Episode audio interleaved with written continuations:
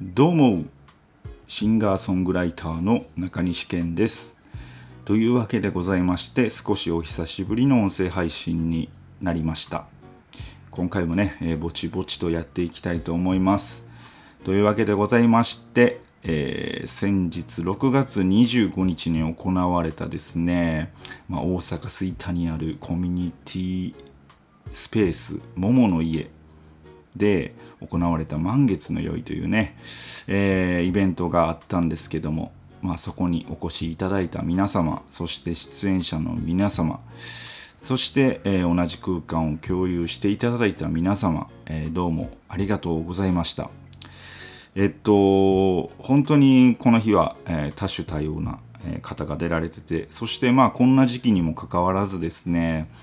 まあ、本当にたくさんのお客さんに来ていただいてほとんどこう満席みたいな感じで埋まってたっていうのは本当にこうありがたいことだなというふうに、えー、思います。うんあのー、出演者の方もね出店者の方も、えー、お疲れ様でした。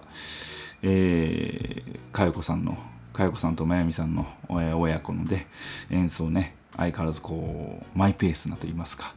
えー、ほっこりさせてくれるような、えー、ライブでですね楽しませて楽しませて楽しませて楽しませせ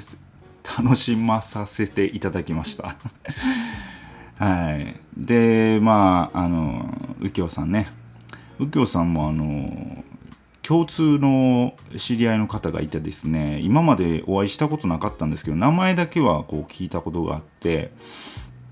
でまあ今回お会いするの初めてだったんですけどもこういろいろお話しさせていただいてですねまあこう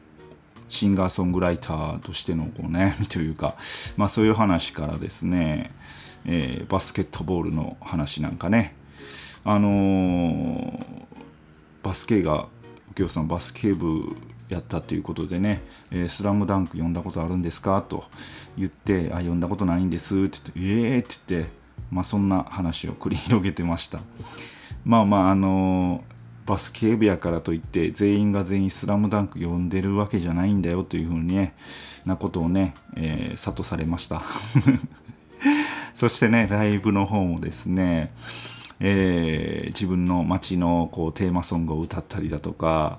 えー、お客様からのリクエストに応えたりだとかね、あのー、1年間ぐらい流しをやっていたらしくてですねやっぱりこうそこで身につけた何ていうの瞬発力みたいなのがね、えー、やっぱりすごくてですねまあその場でリクエストに応えて、えー、歌うというのはね、えー、やっぱさすがだなというふうに思いました。そして我々訓風のライブですね、えー、まあ、僕が歌わせてもらって堀江さんがねアートペイントで、えー、絵とか文字とかね、えー、書いてたわけでございますけども。まああの堀江さんもね緑色のキャンパス緑色背景緑色だけね、え事前に書いてて何を書くんだっていうね、えー、絵を描いたりだとか、えー、長いこう和紙。長い和紙っていうんですかね。長い紙にですねこうメッセージ大きい字でメッセージ書いたりとかね、えー、していました。そしてあの僕のあのあれですねえー、あれです。演奏ですね。そして僕の演奏ね。そしてあのまあ僕の演奏もねえっ、ー、とすごい素敵でしたね。はいええ声で相変わらずええ声でねえー、歌を歌ってましたね。はい、そしてね我々のその訓風の前に1曲、えー、玉木さんがね、えー、三振で、えー、沖縄の歌を歌われてましたね、まあ、三振も素敵でしたね。うん僕ねあの三振すごい興味あってねあのライブ後にねちょっと触らせてもらったり、えー、しておりました。はい本当にこう多種多様なえ出演者の出演者の方がね、えー、いらっしゃいます。いらっしゃいました。なんか今日下回らへんな。そしてあの出店の方もね本当にこういろいろな方がいらっしゃって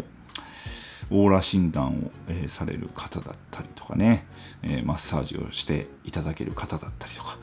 えー、めめめ食堂さんね、えー、谷谷さんね、え以前から、え、共通の知り合いの方を知って通してね、えー、お知り合いではあってまあちょっと改めてこうお久しぶりみたいな感じでねえー、喋らせていただきました。えー、めめ食堂のね、カレーも美味しかったです。本当にこう、改めて、えー、桃の家という場所はね、こう、古民家というか、おじいちゃんおばあちゃんを思わし、ん？おじいちゃんおばあちゃんの家を思わしてくれるような、えー、懐かしさをこう身にまとったような、えー、場所でですね、あのー、僕自身もですねすごいこう喋りやすいというかあの場所へとすごいこう口が回るというかねあのー、そういう場所だなと思います。あの、その12週間前にですね、まあ、知り合いのあの結婚式で歌うことがありまして、まあ、そことはまた大違いだなというふうに、まあ、それは当たり前ですけどなんか全然喋りやすさが違うなと思って。まあ喋れる話題もねやっぱりこう限られてたりするのでうーんまあその辺もねだいぶ違うなと思いました、えー、ほんでやっぱり改めて思うのがその空間とかえー、お客さんがいてる数によってそのライブのやりやすさだったりえー、喋りやすさだったりっていうのがだいぶ違うなっていうふうにね改めて、えー、感じておりました。はい。であのー、そう言って必ずしもえお客さんの数だけではなくてですね、まあ、その、なんでしょうね、えー、空間の照明の具合だったりとか、えー、空間の広さだったりとかっていうのすごい関係してるなって前からすごい思ってたんですよ。で人数多かろうが少なかろうがやっぱりその照明の具合でライブのやりやすさって変わったりとかするんですよね。でまあまあ本当にそのプロの人とかになってくると、まあ、どんな空間でもこう変わらない自分のパフォーマンス最大限のパフォーマンスを出せるようなライブはしはるんでしょうけどまだまだまだ僕はそんな境地じゃないのであの、やっぱりその空間とかその場の空気感にねすごい左右されやすいんですよ僕って。だからその